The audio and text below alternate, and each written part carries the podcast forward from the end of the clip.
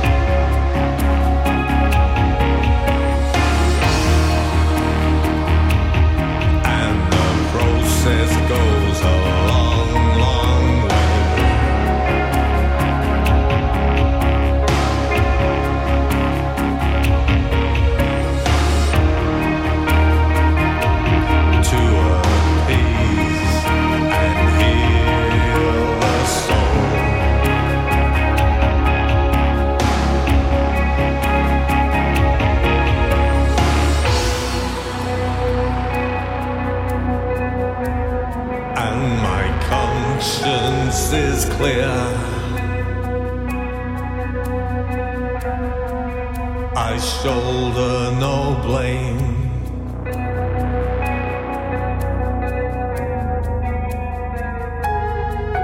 My conscience is clear.